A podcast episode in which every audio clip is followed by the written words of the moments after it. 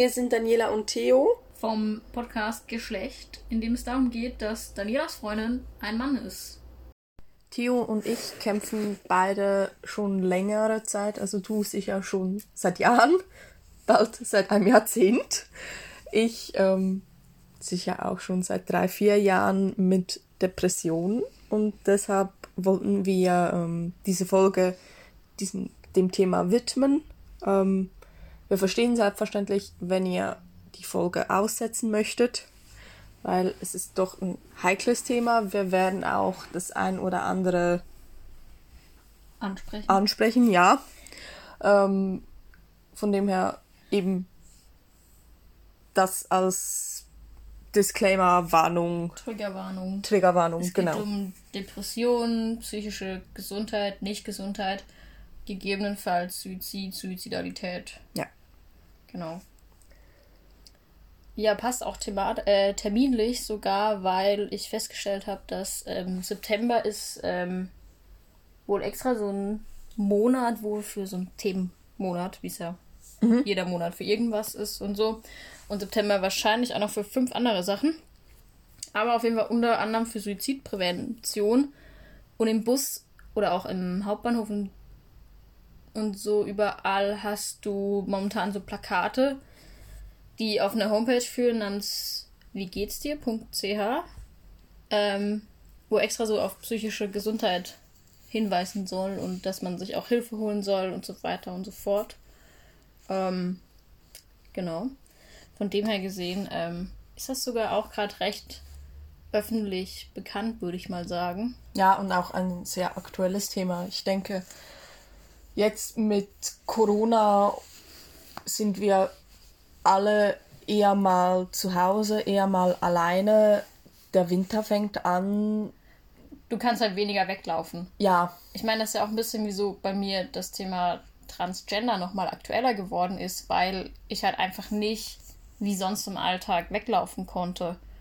Und ich merke jetzt zum Beispiel ja persönlich schon auch, dass wenn ich den ganzen Tag daheim bin oder wenn ich eine ganze Woche nicht arbeite oder so, mir mega Mühe geben muss, dass du mir irgendwie, hast ja sehr gut auf jeden Fall gemacht, mir eine To-Do-Liste.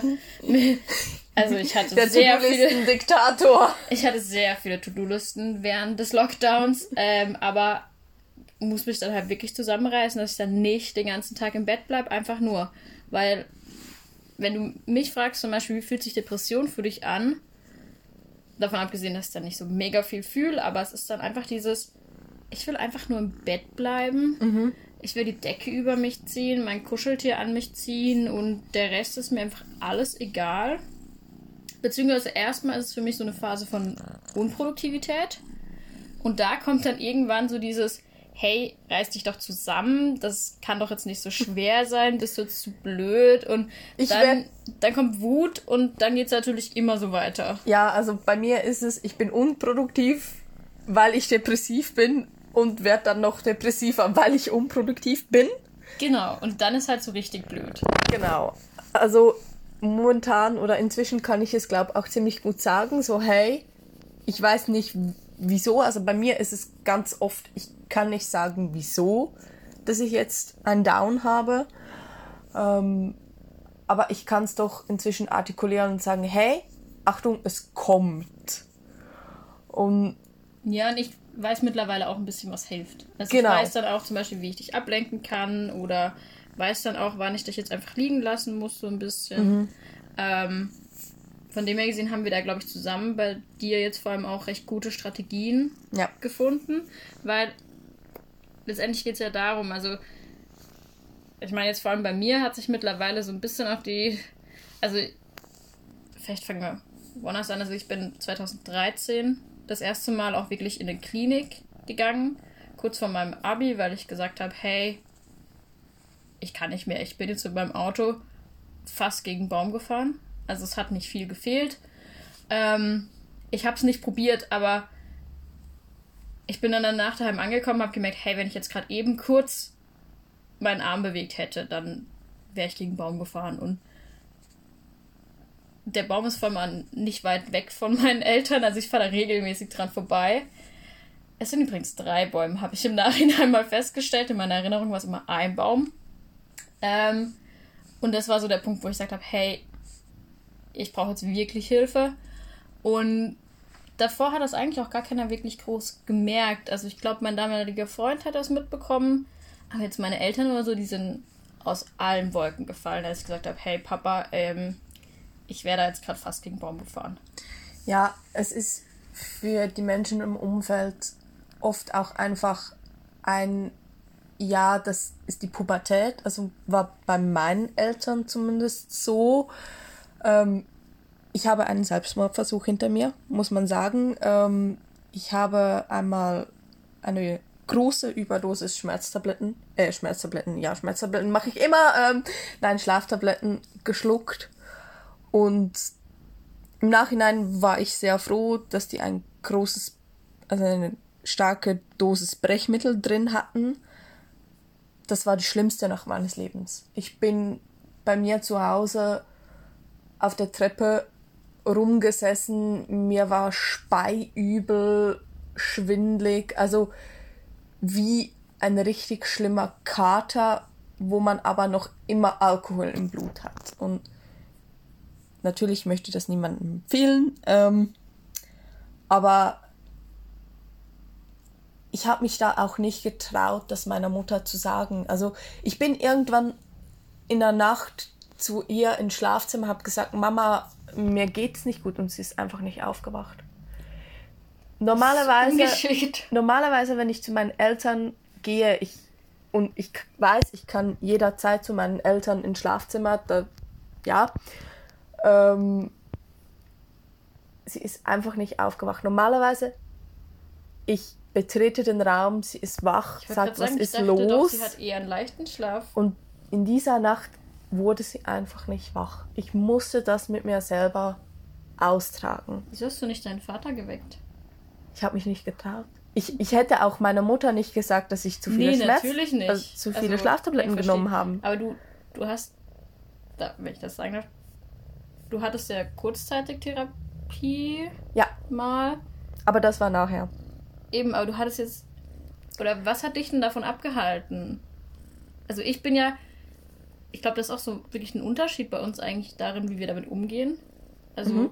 du bist ja. Machst sehr vieles oder versuchst das für dich selber auch zu lösen. Mhm. Und naja, gut, ich habe auch einfach gelernt, dass das nicht funktioniert. Bin da vielleicht einen Schritt weiter. Ja, nicht, dass definitiv. ich besonders stolz drauf bin, aber ähm, ich meine, letztendlich, die Kliniken waren nie besonders geil oder so. Da ist, da ist vieles auch schief gelaufen, aber ich glaube, letztendlich war das für mich gut und ich bin ja sieben Jahre her. Seitdem war ich nie ohne Antidepressiva zum Beispiel. Mhm. Ähm, also ich bin ja jetzt dabei, es abzusetzen. Ähm, weswegen wir das überhaupt auch in der Podcast-Reihe so ein bisschen thematisieren, ist ja auch, dass ich jetzt halt zum Beispiel auch merke, seitdem ich mich geoutet habe, bin ich weniger depressiv. Beziehungsweise ich bin teilweise anders depressiv, würde ich mal sagen. Mhm. Also ich hatte früher halt wirklich so Phasen, in denen ich fast schon teilweise auch nichts machen konnte, also wo ich wirklich den ganzen Tag im Bett lag und das, das ist dann auch nicht mehr passiert. Also ich lag einfach nur im Bett. Ich hatte zwar dann auch keinen Bock, aber es ist dann auch nie wirklich zu einem Suizid konkreter jetzt gekommen, weil das war mir zu anstrengend, so blöd es jetzt klingt. Mhm. Ähm, ich wollte einfach nur liegen bleiben und ja. Ähm, und jetzt habe ich schon noch so Phasen, wo ich das Gefühl habe, hey, mir ist alles zu viel, aber jetzt ist es mehr dieses, ich würde gern wegrennen. Mhm. Zum Beispiel. Also ich würde gern aktiver werden oder es passiert mir zu wenig und früher war es mehr, es, es ist gerade alles viel zu viel. Und ich glaube, das lag schon auch ein bisschen daran, dass ich halt natürlich mich halt immer ein Stück weit auch verstellt habe und nie so richtig ich war ein Stück weit. Also ich meine, eben in meinem Umfeld hat auch fast niemand gewusst, was ich da alles mit mir ausmache. Ähm, war, war bei mir nicht anders. Ich meine, das ist ja ziemlich normal. Ich meine, vor allem auch für meinen Vater kam dann erstmal auch eine Phase, wo er sich mega Vorwürfe gemacht hat. Mhm. Und wo dann auch wichtig war, dass sowohl ich als auch andere Leute ihm sagen, hey, du konntest das nicht merken. Das ja. ist nicht deine Schuld. Also man muss dazu auch sagen, nach meinem Suizidversuch, ich bin am nächsten Tag ganz normal arbeiten gegangen, am übernächsten Tag zur Schule. Du hast doch einen an der Waffel. Also, ich habe abends die Schlaftabletten genommen, hatte eine schreckliche Nacht, habe niemandem davon erzählt und habe weitergemacht, als wäre nichts. Du bist doch bescheuert. Und Entschuldigung. Das war während meiner Lehre. Also das ist jetzt auch schon ein paar Jahre her. Und wirklich erst, also das, ich bin erst in Therapie, als ich vor drei Jahren nach Silvester wieder arbeiten gegangen bin und meine damalige Arbeitskollegin gesehen habe und mir einfach nur das Kotzen kam. Ich hatte eine sehr, oder ich habe immer noch, also ich habe keinen Kontakt mehr zu ihr, aber ich hatte sehr viel Mühe mit ihr. Ähm, wir sind wirklich einfach nicht klar gekommen und sie hat mich mit ihrer Art einfach nur fertig gemacht. Also ich bin da zu meiner Arbeitskollegin, habe gesagt, ähm, mein Cousin, seine Freundin hatte eine Überdosis, ich muss nach Hause, mir geht's nicht gut. Das war zwischen Weihnachten und Neujahr, da hat mein Cousin ähm, mit seiner damaligen Freundin Drogen genommen. Sie hat leider eine Überdosis genommen, ist daran gestorben. Ähm, und er war damals noch tatverdächtig, weil er die Spritze aufgezogen hat. hat. Ist zum Glück nichts passiert. Ihm geht es auch gut. Er ist inzwischen clean. Er hat einen Entzug gemacht. Ähm, und in dem Moment war ich sehr froh, dass, dass er das gemacht hat. Ich, ich brauchte eine Ausrede. Ich bin fluchtartig aus dem Geschäft und mit jedem Kilometer, den ich weiter davon weg war, desto besser ging es mir. Ich habe auf dem Rückweg auf einer Autobahnraststätte meiner Ärztin angerufen, heulend. Und ich heule viel und ich heule schnell, aber ich heule nicht vor fremden Personen. Mhm. Das ist mir extrem peinlich. Aber ich habe ja heulend angerufen, habe gesagt, ich brauche Therapie, mir geht's nicht gut, wann kann ich kommen? Ich wusste, sie hat selber eine ähm, Psychologin bei sich in der Praxis. Also du meine Hausärztin. Genau, du hast deine Hausärztin angerufen. Genau, ja. Ähm, die Psychologin nimmt aber keine jungen Patienten, da sie selber Kinder in meinem Alter hat und ihr das einfach zu nahe geht. Mhm, also Selbstschutz. Genau, Selbstschutz ist völlig in Ordnung. Ich konnte ja. dann auch am gleichen Tag oder am nächsten Tag zu der Hausärztin, die hat das Ganze mit mir besprochen, hat mich dann auch ziemlich schnell überwiesen und ich war dann zwei, dreimal bei einer Psychologin, die ist sehr gut, also auch wenn es mir jetzt wieder schlechter gehen würde, würde ich wahrscheinlich zu ihr. Aber auch da, ich habe nur über mein Problem mit meiner Arbeitskollegin gesprochen. Ich habe mich nicht getraut zu sagen, ja, ich habe Depression. Ich glaube, ich habe Depression. Ich habe mal einen Selbstmordversuch gemacht. Ich, ich wollte das ansprechen, aber ich konnte es nicht. Und was für mich auch wirklich die Augen geöffnet hat, war zu Hause ähm, bei meinen Eltern. Meine Mutter hat ziemlich schnell gesagt, okay, Daniela kann jetzt nicht arbeiten gehen sie hat einen Attest, sie geht nicht. Und mein Vater, ja, aber wieso? Sie kann doch nicht, weil sie Mühe mit ihrer Arbeitskollegin hat. Vor allem, ich hatte zu dem Zeitpunkt schon gekündigt. Es war absehbar, dass es noch ein Monat ist. Sie kann doch jetzt nicht den Monat zu Hause bleiben und nicht arbeiten. Mhm.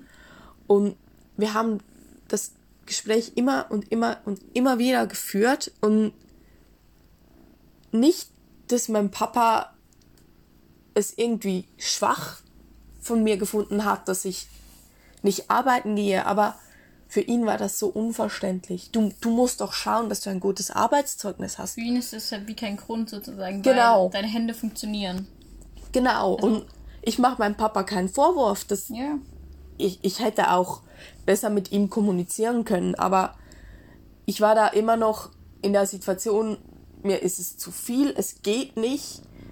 Ich bin damals fast täglich zu den Pferden, ich hatte eine Leibbeteiligung, habe die gefüttert, habe den Stall geputzt, habe sie habe die Pferde geputzt, habe sie wieder gefüttert, habe den Stall gemacht.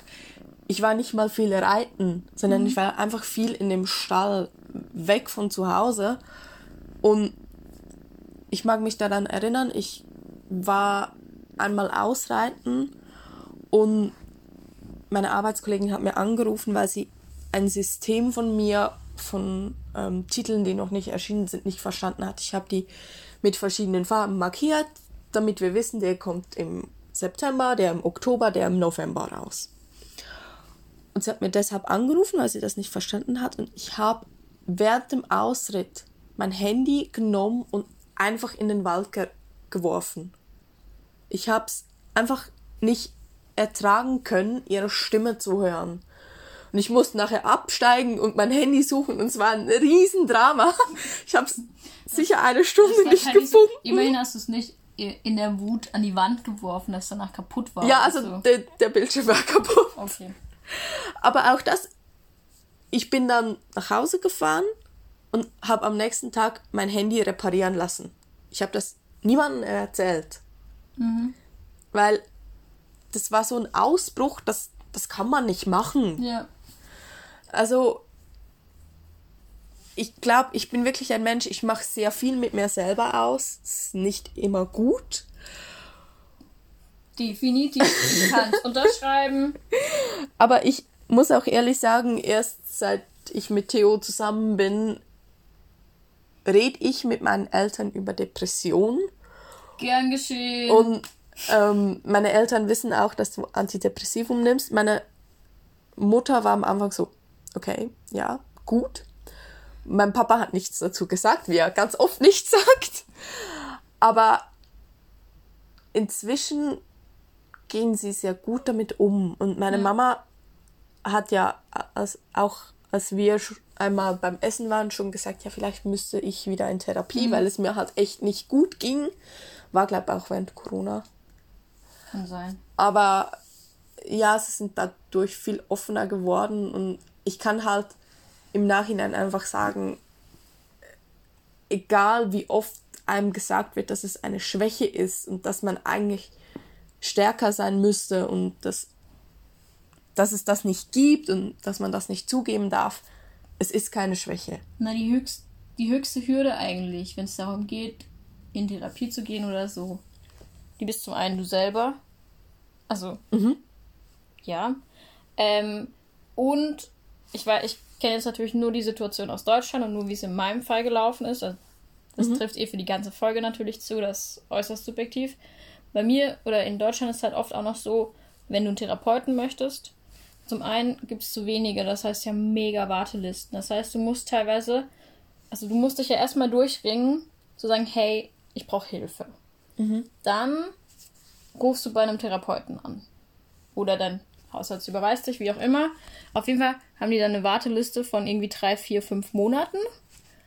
Und was zum Beispiel für mich auch noch mega eine Hürde ist, immer, ich telefoniere äußerst ungern mit fremden Menschen. Mhm. Aber die meisten möchten, dass du selber anrufst. Weil das natürlich von dir aus zeigen soll, du möchtest eine Therapie. Und mhm. mir ist auch klar, dass, das, dass die nichts davon haben, wenn jetzt meine Eltern mich dazu zwingen würden, so nach dem Motto, hey, ich habe da für dich einen Termin ausgemacht, du gehst da jetzt hin. Dass die dann nichts davon haben, klar. Aber dieser Gedanke einfach, hey, ich muss da selber anrufen. Ich musste am Telefon noch sagen, hey, ich hätte gern Therapie wegen dem und dem und eigentlich weiß ich gar nicht genau warum. Das war mega die Hürde. Mhm. Und dann auch, wie entscheide ich mich für so eine Person? Ich kann im Internet gucken, kann das Telefonbuch ungefähr angucken, aber nur weil mir jetzt der, weil der Name sympathisch klingt oder das ja. Bild sympathisch ist, das ist mega, also und was auch für mich noch war, so ein bisschen, weswegen ich dann immer wieder tatsächlich auch die Klinik gut fand, ist dieses, ich muss jetzt einfach nichts mehr entscheiden. Mhm. Also es hat wenn du jetzt ja eben daheim warst, so ich muss mich jetzt gerade nicht rechtfertigen, wieso ich nicht in die Schule gehe, weil ich bin im Krankenhaus. Und ich muss mir nicht überlegen, wann ich aufstehe, ich muss mir nicht überlegen, was ich esse, weil es wird gekocht, mhm. so blöd das klingt. Ähm, also dir werden einfach mega viel Entscheidungen abgenommen und du wirst halt wirklich auch aus diesem ganzen Umfeld rausgenommen. Ähm, und das hat mir schon auch dann sehr geholfen. Also ich habe dort, glaube auch viel gelernt. Ich meine, ich habe die ersten Klinikaufenthalte wahrscheinlich erstmal gebraucht, um zu lernen zu reden. So ungefähr. Also es ist schon ein bisschen nochmal, als würdest du eine neue Sprache lernen. Und ja, also überhaupt, bis du sozusagen auf so einen Stuhl bei einem Therapeuten dauerst, ist das teilweise halt einfach schon ein mega langer Weg. Ich glaube, das ist in der Schweiz zum Glück nicht so. Also, okay. ich meine, ich kann auch nur aus meiner Perspektive sprechen. Vielleicht konnte ich so schnell gehen, weil ich eine Krankschreibung brauchte. Aber. Ja, du hast halt schon wirklich im Notfall angerufen. Ich, ich habe halt, ich habe eine Krankschreibung gebraucht. Ja, sonst klar, wär, also, ansonsten ja. wäre es kein Notfall gewesen. Ja. Ähm, ja, aber für mich ist der Gedanke, in eine Klinik zu gehen, immer noch, der macht mir Panik. Ich habe das auch nicht von selber gesagt. Also ich hatte halt, also ich glaube, das ist auch ein Stück weit, wieso ich Lehrer geworden bin. Ich hatte damals eine Religionslehrerin und Deutschlehrerin und meinen Französischlehrer. Und da müssen wir immer noch Blumen schicken. yes. Ich bin zu meiner Deutschlehrerin hingegangen, habe gesagt, sie, es kann sein, dass ich demnächst mal eine Weile in Therapie bin oder so. Ich weiß nicht. Ich habe mir jetzt einen Therapeuten gesucht und vielleicht gehe ich in eine Klinik. Ich weiß aber noch nicht wann und wie und überhaupt und alles. Und eigentlich ist der Arzt jetzt auch noch im Urlaub und keine Ahnung. Und ähm, ich wollte dann eh auch nur in der Tagesklinik natürlich. Also, weil ich will mich da ja nicht ganz hingeben, sozusagen. Ähm, und dann hat sich das noch ein bisschen hingezogen und dann ähm, ist sie hingegangen und hat mich aus dem Unterricht rausgenommen und hat gesagt, also du hast jetzt die Option, ich fahre jetzt mit dir in die nächstgrößere Stadt und bring dich in die Klinik. Ich habe mit dem Französischlehrer und mit seiner Frau vor allem geredet, wenn du dort vor der Tür stehst und so, dann können die dich nicht abbeißen und ähm, ich bring dich da jetzt hin. Das war irgendwie in der zweiten oder vierten Stunde am Tag. Also sie hätte danach noch Unterricht gehabt, auch in meiner Klasse. Sie hat meine Klasse auch allein gelassen dafür und alles. Also sie sagt, hey, wir rufen jetzt deinen Eltern an, wenn du das möchtest, und ich packe dich jetzt in mein Auto, ich fahre dich da jetzt hin. Mhm. Und sie gesagt, alles, was du dazu musst, ist, du musst jetzt Ja sagen. Also ich musste schon noch aktiv sagen, ich möchte, aber alles andere hat sie dann sozusagen übernommen. Und dann sind wir dorthin gefahren, dann war auch erst noch Zeit, bis wir da dann mit denen reden konnten. Da ist sie mit mir nochmal spazieren gegangen im Wald und hat noch dafür gesorgt, dass was ess. Und meine Inliner haben wir bei jeder Heim abgeladen und sowas. Ich erinnere mich auch nicht an alles, was an dem Tag passiert ist, ehrlich gesagt. Es war übrigens der Geburtstag von meinem damaligen Freund. Für den tut es mir auch heute noch leid. ähm. Nein, und dann hat sie noch mit meinem Papa geredet, der dann extra gekommen ist und eben ihm auch versucht klarzumachen, dass ich keine Vorwürfe machen muss und alles. Und sie hat sich da wirklich mega eingebracht. Und das hat mir halt auch geholfen, mhm. zu sagen, okay, ich mache da mit und auch, dass meine beste Freundin in der Klinik dann gearbeitet hat, was halt für mich auch nochmal die Hemmschwelle niedrig gemacht hat.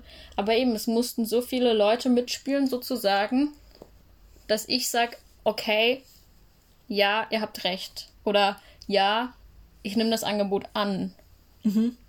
Ähm, das hat schon vieles gebraucht eigentlich. Und das ist halt irgendwie auch traurig, dass nicht vorher schon oder dass halt wirklich so schwierig dann auch ein Stück weit war. Vor allem wurde ich dann noch zwischen zwei Kliniken und alles hin und her geschoben, weil ich war dann genau 18, was voll blöd ist, weil dann bist du nicht mehr Kind, aber du bist halt auch noch nicht so richtig erwachsen. Ähm, ja.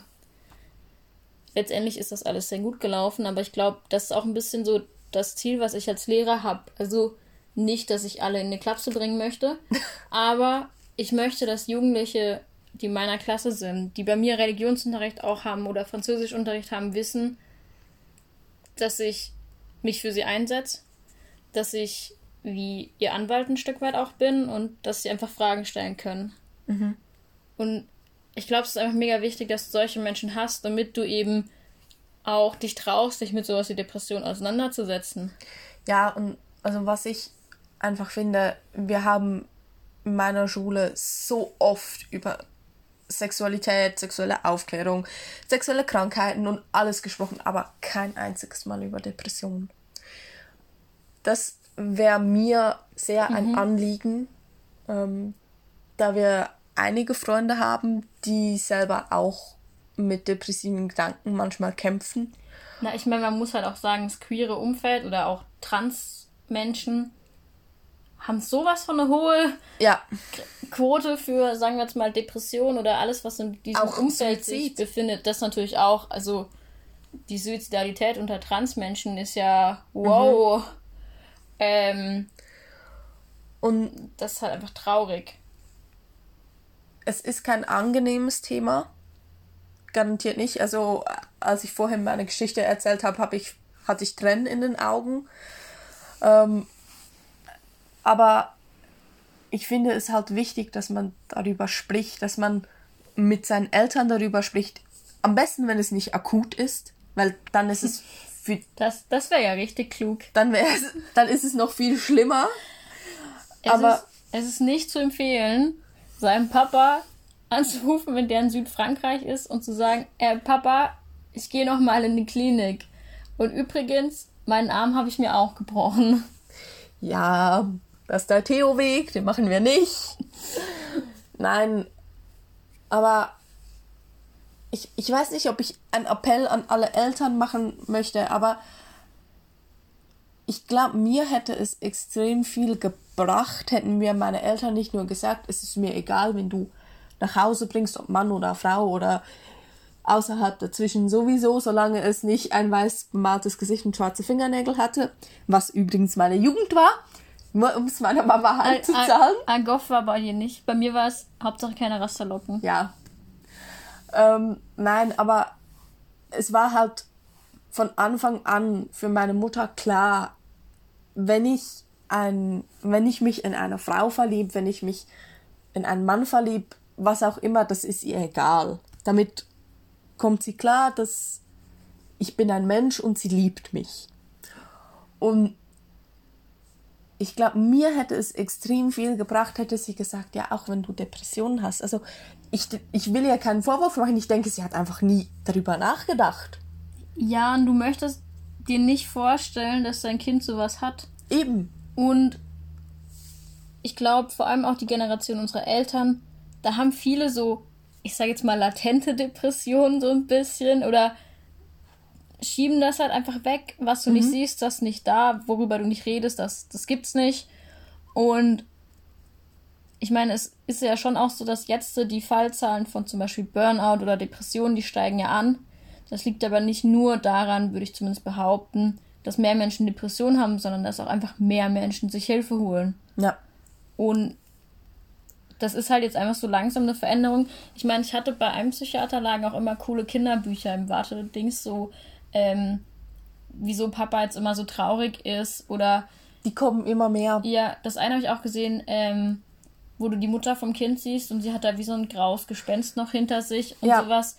Und das ist halt auch mega wichtig, dass halt nicht nur Menschen mit Roll, also natürlich, dass Menschen mit Rollstuhl präsent sind in Kinderbüchern, aber dass halt auch Menschen mit psychischen mhm. Krankheiten präsent sind und halt auch einfach, dass mehr Beispiele dafür gibt, was du eben tun kannst, weil mhm. es gibt ja schon noch verschiedene Stufen von Depressionen. Ich meine, es gibt so dieses, ich bin depressiv für eine halbe Woche und es ist wochenlang und es geht nicht weg. Ja, aber auch das, ich bin depressiv für eine halbe Woche, da, da kann man was dagegen machen und ja, sei klar, es nur, dass man darüber spricht und dann gemeinsam im Wald spazieren geht oder über die Felder, was weiß ich, einfach das darüber sprechen, das nicht verschweigen. Und dass ein Stück weit halt normaler ist, dass du Strategien mhm. hast. Ich meine, ich habe letztens ein Buch gelesen, darin haben sie darüber gesprochen, dass Japan die höchste Suizidrate der Welt hat und auch irgendwie eine extrem hohe Suizidrate unter Kindern. Und Kinder explizit bis zwölf Jahre. Also die haben irgendwie eine Suizidrate von, glaube ein oder zwei Prozent bei Kindern. Und ich habe, als ich das gelesen habe, hat es mir einfach alles im Magen umgedreht. Also, mhm. ich meine, wir hatten die Probleme in unserer Jugend. Das ist schon extrem früh, finde ich, oder viel zu früh. Ich wünsche niemanden dass er mit dem Thema in Kontakt kommen muss. Aber so viele Menschen haben damit Kontakt, sei es nicht durch sie selber, aber durch jemanden in ihrem Umfeld. Und ich glaube, ich, ich, wiederhole mich, aber sprech darüber.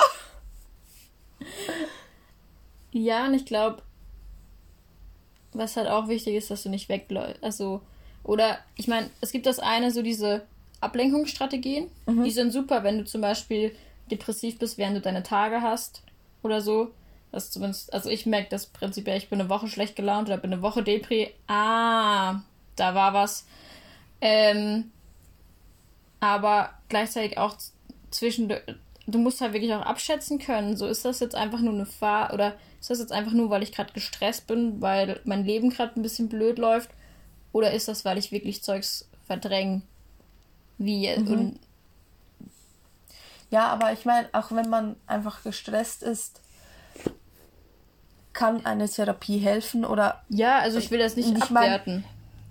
Mein, kann die Therapie auch wirklich einfach sein, mit der besten Freundin aufs Bett sitzen und reden. Ich hatte eine sehr gute Freundin, also lange Zeit, wir haben uns leider etwas auseinandergelebt, ähm, die mir viel geholfen hat. Und mhm. ich glaube, ohne sie hätte, werde ich jetzt best schlechter da. Mhm. Ähm, und so Menschen wünsche ich jedem. Jemanden, über, mit dem man einfach über alles sprechen kann. Und ja, aber du musst der dann manchmal auch einfach zuhört. Ja, aber gleichzeitig finde ich auch, dass Freundschaften nicht überbelastet werden. Nein, dürfen. natürlich. Ich meine, das ist ja genauso auch zwischen uns beiden. Du bist nicht meine Therapeutin, ich bin nicht dein Therapeut. Also, dass du auch klar sagen darfst, hey, sprich ja. das in deiner Therapie, aber lass mich damit in Ruhe, so ungefähr. Und einfach noch so, Therapie ist scheiße. Es ist anstrengend. Es macht echt meistens keinen Spaß. Aber es wird von der Krankenkasse gezahlt. Auch ja. in der Schweiz. es wird von der Krankenkasse übernommen und ich kann jetzt nach sieben Jahren sagen, ja, doch, hat vielleicht was, hat wohl was gebracht. Ähm, und ich meine, ich fühle mich jetzt mittlerweile so stark, dass ich sagen kann, hey, ich traue mich jetzt, diese Tabletten auszuschleichen, weil vorher war das auch so, ich weiß, vielleicht brauche ich sie nicht, aber einfach vom psychologischen Effekt sie nicht zu nehmen, wäre richtig komisch. Ähm, und ich habe mich einfach auch dran gewöhnt. Und auch jetzt, selbst wenn ich die Dose halbiere, ist es noch so, Hoffentlich passiert nichts. Hoffentlich läuft alles gut. Hoffentlich geht es mir nicht scheiße. Das ist. Mhm. Wahrscheinlich könntest du mir Traubenzucker geben. Oder so. Also ich. Nein, also du hast ja kurzzeitig einen kalten Entzug gemacht, hast von null auf gleich. Aus Versehen. Ja. Aufgehört und du hast es gemerkt. Also das ist Vielleicht habe ich es mir auch eingebildet, Nein. weil ich wusste, dass ich sie nicht genommen habe. Mhm. Also ja, Venlafaxin, nicht kalt entziehen. Das gibt Allgemein. Muskelzuckung und alles mögliche. Lass das. Allgemein. Macht, kein, macht keinen kalten Entzug. Besprecht das mit dem Therapeuten. Ja. Das läuft nicht gut. Nein. Nicht zu empfehlen. Und guckt auch, dass das neue Rezept rechtzeitig da ist und so. Also wenn man wissen will, was man bei Therapie oder bei Psychopharmaka nicht machen soll, ich helfe gern. ja. Auch ansonsten, wenn ihr das Gefühl habt, dass ihr niemanden zum Reden habt, ihr dürft uns gerne schreiben. Wir wissen nicht alles. Wir 147 ist die genau, ähm, das hätte Nummer ich, sonst in der Schweiz. Das wäre sonst das nächste gewesen. Ich, wir hängen sicher noch Nummern an, auch ähm, E-Mail-Adressen oder beziehungsweise Internetseiten, aber auch wir, wir vielleicht können wir helfen. Wir zumindest können, können vermitteln. Genau, wir können zumindest zuhören und vielleicht sagen so, hey, wie, wie wär's? Mach mal. Also, ja. Wir hoffen, euch hat die Folge gefallen und wenn ihr Feedback, Anregungen, Fragen, irgendetwas habt, meldet euch bitte bei uns unter geschlecht.podcast.outlook.com. Und am Schluss jetzt noch was, Schönes. Nächste Woche haben wir unseren ersten Gast. Ja, wenn, wir machen also, das jetzt richtig professionell wenn, mit Gästen. Wenn alles klappt, haben wir nächste Woche unseren guten, guten Freund Charlie, ähm, eine Non, äh, identifiziert sich als Non-Binary. Das wird auch das Thema sein. Ähm, wir werden ihn mit Fla Fragen löchern und hoffen, dass er uns Voll. ganz viel sagen kann, ganz viel Auskunft geben kann.